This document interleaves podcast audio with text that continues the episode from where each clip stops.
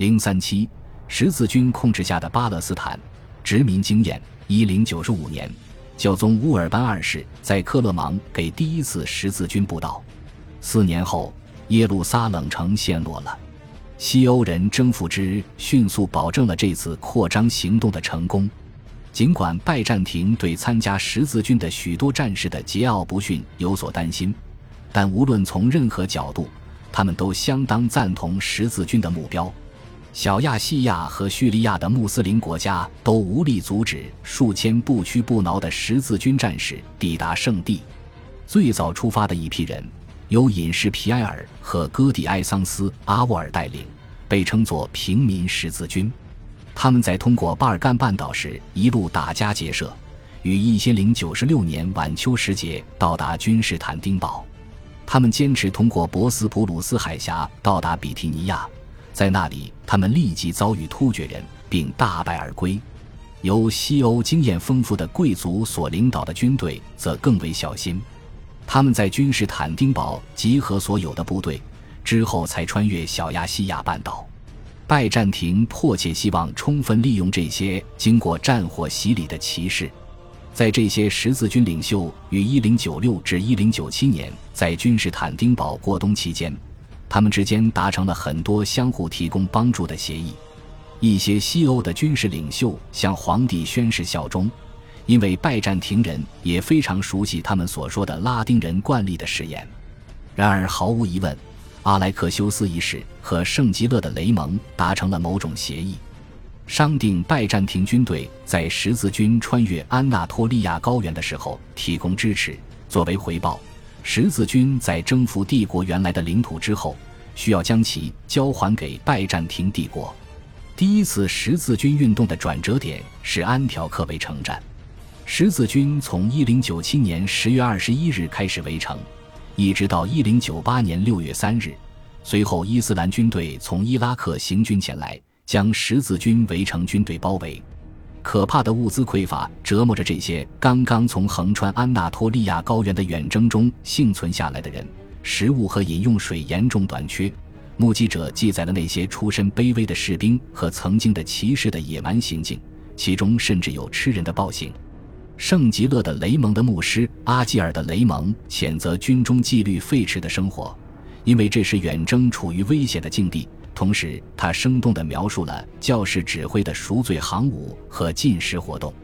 在这种极度激昂的情绪氛围中，六月十五日传来了令人兴奋的消息：有人发现了据信是刺进耶稣肋部的圣枪。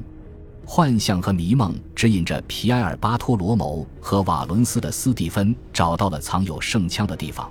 随后，类似的精神体验在军中传播。六月底，他们终于击败了穆斯林的包围军队。很多人都说看见有圣徒骑着白马在空中领导他们的进攻。基督亲自在幻象中现身，斥责他们在继续征服耶路撒冷过程中的拖延。这些筋疲力尽的十字军战士似乎从这些报告中获得了新的决心，想要继续前行，并且在底层战士中弥漫着迫不及待继续行军的情绪。然而，圣吉勒的雷蒙和塔兰托的博厄蒙德因是否应当将安条克的控制权交还给拜占庭帝国爆发了激烈冲突，这导致军事行动被推迟。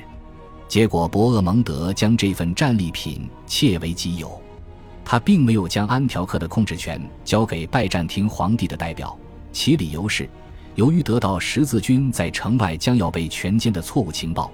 皇帝阿莱克修斯撤回了他的军队，并且准备返回君士坦丁堡。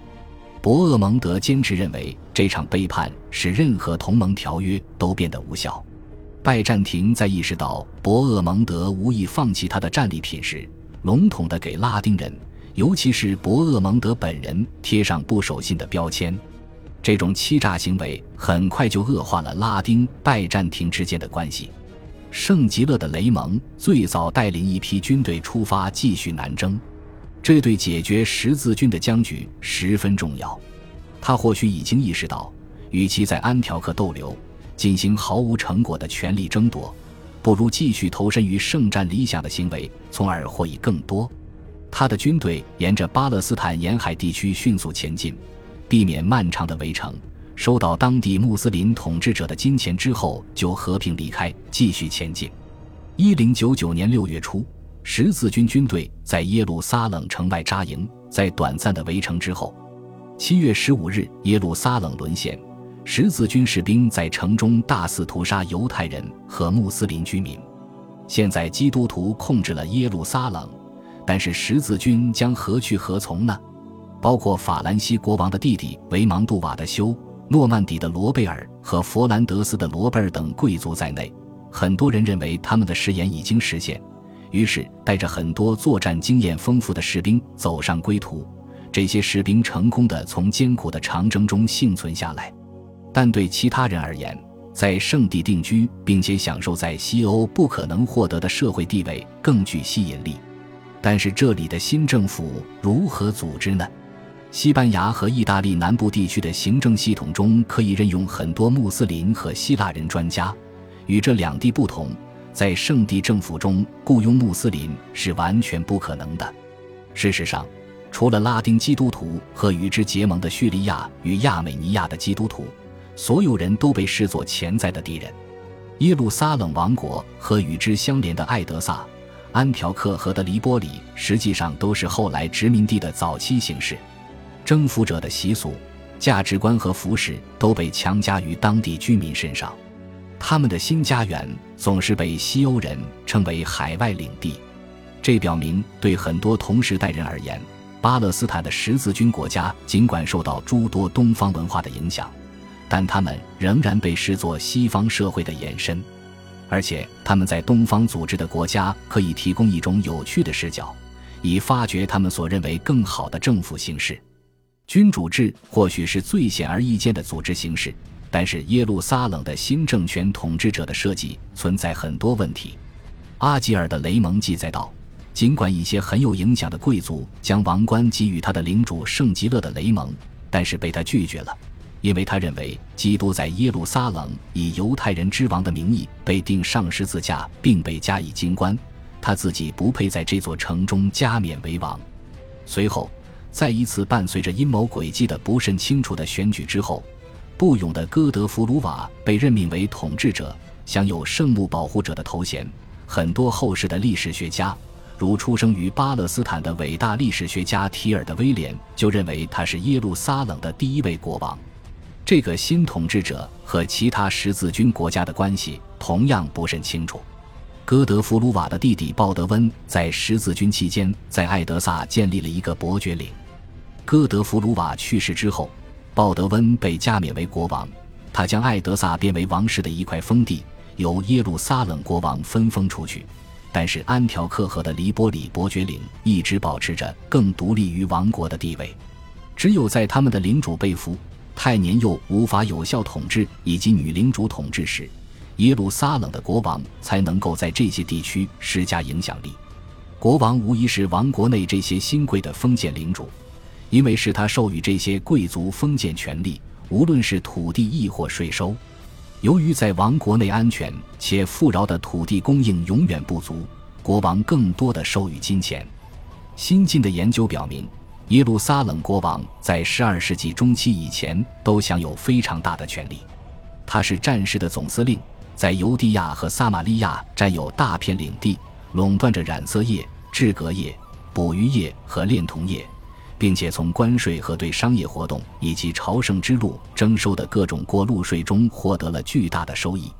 但从12世纪中期起，各种问题开始显现。定居东方的第一次十字军参与者的后代，现在有时间巩固他们的领地，并且通过婚姻形成了明显的贵族阶层。从西欧新来的人发现他们很难立足，而且国王为了说服人们留下来保卫王国，而将自己的土地大量分封，使得国王自己的土地大为减少。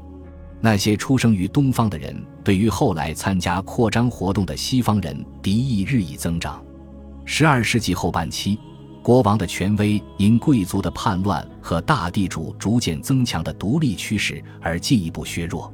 十二世纪八十年代，在面临阿拉伯进攻的危险时期，围绕王位的继承而发生的残酷的派系斗争，愈发严重地削弱了王国的实力。正如耶路撒冷国王的地位与西方国王的地位类似一样，王国的其他机构也和西方有很多相似之处。正如所有的殖民地一样，征服者将自己的宗教机构也带到这里。拉丁教士在城市落入十字军之手时，就立即进入室内。一零九九年，一位拉丁主教急匆匆地在耶路撒冷设立了教座。希腊主教的回归遭到了拒绝，这是引发拜占庭敌意的另一个因素。修道团体也随之而来。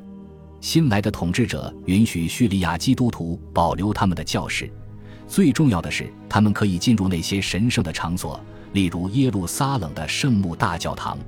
但是，和意大利南部与西班牙一样，在东方这些拉丁王国中，拉丁教会享有最高地位。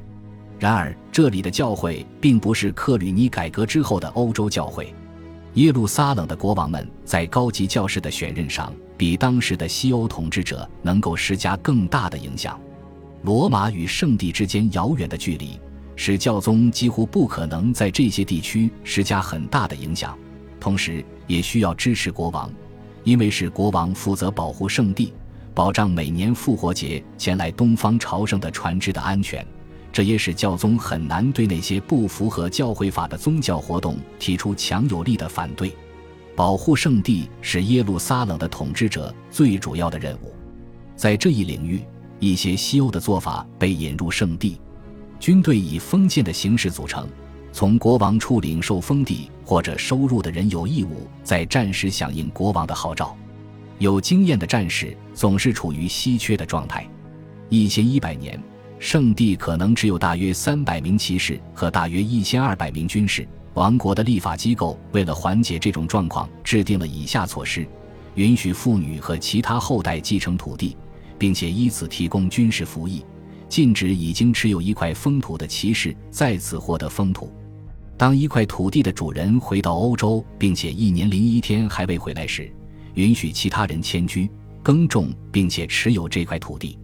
圣地还见证了一种新的骑士形式的发展——军事修道团体的兄弟世袭者圣约翰骑士团及医院骑士团的前身，是在第一次十字军东征之前照顾前往耶路撒冷朝圣者的人们。圣拉萨路医护骑士团参与照顾麻风病人。圣殿骑士团和后来的骑士团，例如条顿骑士团和圣女蒙特瓦骑士团，则是战士的兄弟会。他们遵守修道誓言和纪律，献身于保护圣地的守卫活动中。如圣伯纳德这样有影响的教士认为，修士使用武力并无不妥。他们是以基督的战士的身份进行作战的。军事修道团体守卫着圣地的各大城堡。他们在东方战争中积累的经验，使他们成为王国防御中不可或缺的组成部分。尽管他们并不完全服从命令。在海外地区维持拉丁国家的权利存在很多困难，主要原因是几乎没有法兰克人居住在乡村地区，他们几乎全部定居在城市地区。除此之外，他们只在城堡要塞等少数地区居住。要巩固他们的权利，就必须不断征战。一千一百四十四年，穆斯林军队占领埃德萨，并且阿拉伯军队在伟大的将领努尔丁、赞吉和萨拉丁的领导下团结起来。这使得拉丁王国的战斗越发困难。耶路撒冷王国几乎没有自己的船只，他们依靠意大利城邦的海军征服海岸城市，以及对抗强大的埃及海军，以保护贸易和朝圣之路。如我们所见，他不得不回报以一些特权，尽管很多时候这些外来的海军援助是不可或缺的。但是，意大利城邦和穆斯林国家之间获利颇丰的贸易。就意味着这些城邦在地中海东部的行动，随时可能使自己的宗教利益和经济利益陷入互相冲突的境地。第一耶路撒冷王国于一千一百八十七年覆灭。然而，很明显，在某种程度上，从一千零九十九年法兰克人占领这座城市的那一刻起，基督徒在哈丁战役中迎来灾难性失败的结果就是不可避免的。后世再未有第一次十字军运动那般的热情。耶路撒冷王国从诞生开始就一直在防御。这个王国的本质在于建立基督教对圣地的完全控制。结果是相应的，在同样程度上引发了穆斯林异曲同工的想法：重新征服圣地是关乎荣誉的重要事务。但是，即便在重新征服耶路撒冷之后，圣地问题仍然在很多西方基督教世界的领导者心目中占据着至高无上的地位。